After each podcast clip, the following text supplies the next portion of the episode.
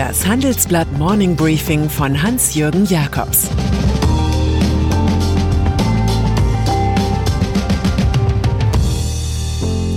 Guten Morgen allerseits. Heute ist Mittwoch, der 13. Januar, und das sind heute unsere Themen. Corona-Eingeständnis der Kanzlerin. Thüringen verschiebt Wahl. Und die kurze Rückkehr des Donald Trump. Dieser Podcast wird präsentiert von PwC Deutschland. Für alle, die sich für die digitale Transformation einen Partner wünschen, dem sie vertrauen können. PwC Deutschland. Trust in Transformation. Corona-Impfbeschaffung. Zu den schönsten Übungen von Bundeskanzlerin Angela Merkel gehört es, ihren Gesundheitsminister aufs herzlichste und schmerzlichste in Schutz zu nehmen. Man solle nicht an ihm und seiner Impfbeschaffung rummäkeln. Das sagte sie gestern in einer Videoschalte der Unionsfraktion. Dann aber fragte sie wie jemand aus der Jens Spahn Kritikerschar im Land, haben wir im Augenblick genug Impfstoff? Und beantwortete sich anschließend selbst mit der deprimierenden Aussicht, die ersten zwei Quartale seien kritisch, aber ab dem dritten Quartal würden wir eher was abgeben können als was brauchen. Aufmerksame Zeitgenossen werden sich an Spahns Ankündigung erinnern, jeder Deutsche werde voraussichtlich bis Sommer geimpft. Das passt nicht mit Merkels Message zusammen. In seiner Regierungserklärung zu den Impfungen kann der Minister das heute klarstellen. Vielleicht zitiert er den englischen Dichter William Blake. Man weiß nicht, was genug ist, bevor man weiß, was mehr als genug ist. Wahlkampf 2021 ein bisschen Wahlhilfe macht noch CDU-Chefin Annegret Kramp-Karrenbauer für NRWs Ministerpräsidenten Armin Laschet. Sie wünsche sich einen Nachfolger mit Regierungserfahrung, sagte sie der Frankfurter Allgemeinen. In ihrer Partei sei es ein ganz wichtiger Punkt, wie jemand mit Verantwortung umgeht. Die eigentliche Regierungserfahrung liege aber bei Armin Laschet. Probeabstimmungen in Nordrhein-Westfalen zeigen, dass die Zeichen gut für ihn stehen. Das bevölkerungsreichste Bundesland stellt ein Drittel der Delegierten für den digitalen Parteitag am kommenden Samstag. Derweil scheint das Momentum, das Rivale Friedrich Merz vor den Hamburger Parteitag 2018 getragen hatte, wie vom Winde verweht zu sein. Manches fällt ihm auf die Füße, etwa ein Satz zu Donald Trump am Wahlabend im November 2020. Wir kämen schon klar. In seinem Twitter-Lager wird bereits über mögliche Wahlmauscheleien der CDU-Führung spekuliert. Man könne im Fall einer Niederlage ja sagen, mein Stream ist abgebrochen, als Friedrich Merz sprach, und dann als Delegierter gegen das Ergebnis vor Gericht ziehen. Die Thüringer Regierungskrise mit einem Kurzzeitministerpräsidenten Thomas Kemmerich schockte 2020 die Republik. Als sich danach eine Minderheitsregierung aus Linken, SPD und Grünen mit der CDU arrangiert hatte, schien der Neuwahltermin 25. April 2021 sakrosankt zu sein.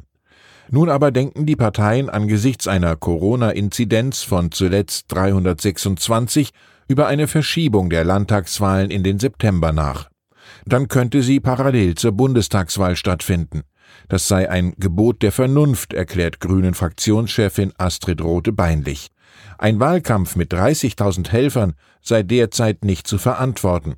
Die seit langem vorbereiteten Wahlen in Baden-Württemberg und Rheinland-Pfalz sollen dagegen wie geplant Mitte März über die Bühne gehen. Europäische Start-ups. Fast ehrfurchtsvoll pilgerten Politiker, Unternehmer und Journalisten jahrelang durch das Silicon Valley.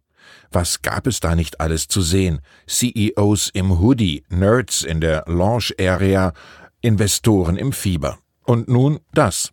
Europäische Start-ups sind mittlerweile für Finanziers attraktiver als US-Neugründungen. Die Münchner Risikokapitalspezialisten von Early Bird erklären, die Investments in Europa hätten sich in den vergangenen fünf Jahren mehr gesteigert als in den USA und Asien. Besonderes Potenzial besteht offenbar bei Cloud-Produkten für die Industrie und Softwarelösungen für Mittelständler.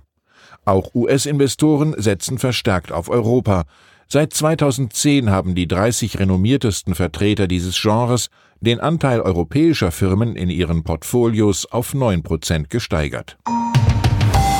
Politische Krise in den USA.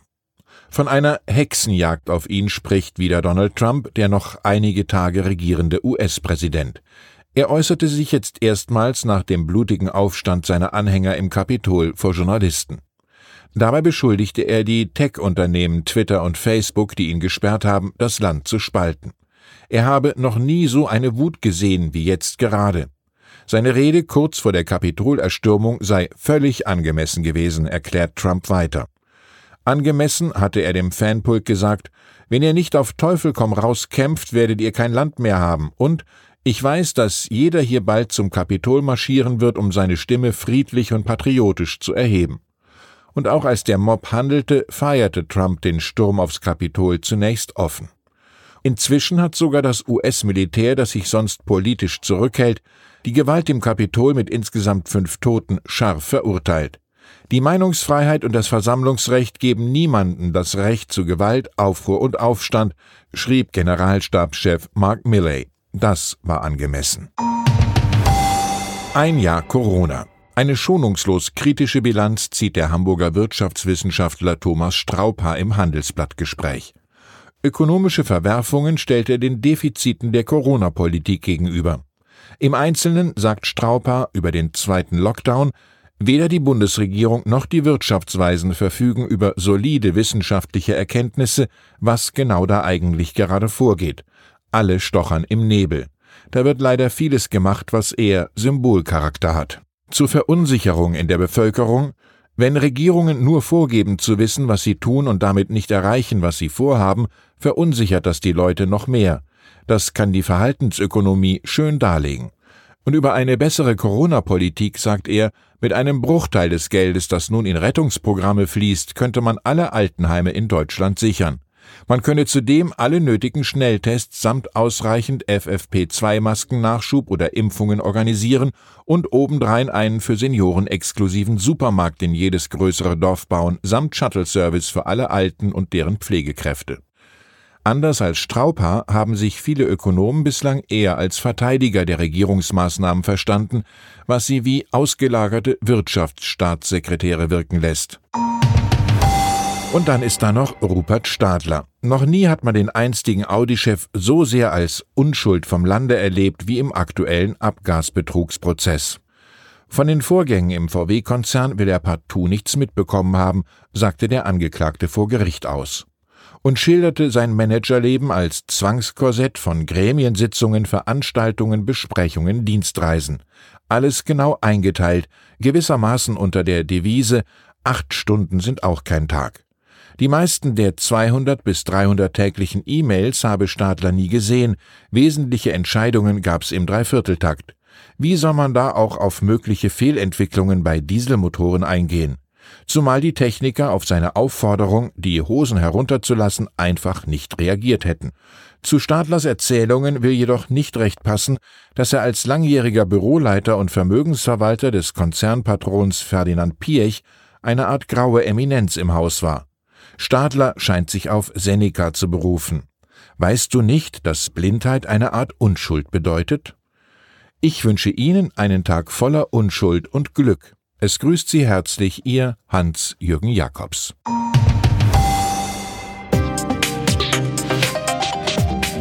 Ab 17 Uhr sprechen wir bei Handelsblatt Today über alle Themen, die die Finanzwelt bewegen. Das kann auch das Thema Nachhaltigkeit sein, das in allen Bereichen unseres Lebens immer wichtiger wird und längst auch in der Finanzwelt angekommen ist. Denn immer mehr Anleger achten bei ihren Investments auf Nachhaltigkeit und stellen höhere Anforderungen an Unternehmen. Dieses und andere Themen präsentiert von unserem Initiativpartner, der Hypo Vereinsbank Private Banking. Das war das Handelsblatt Morning Briefing von Hans-Jürgen Jakobs, gesprochen von Peter Hofmann.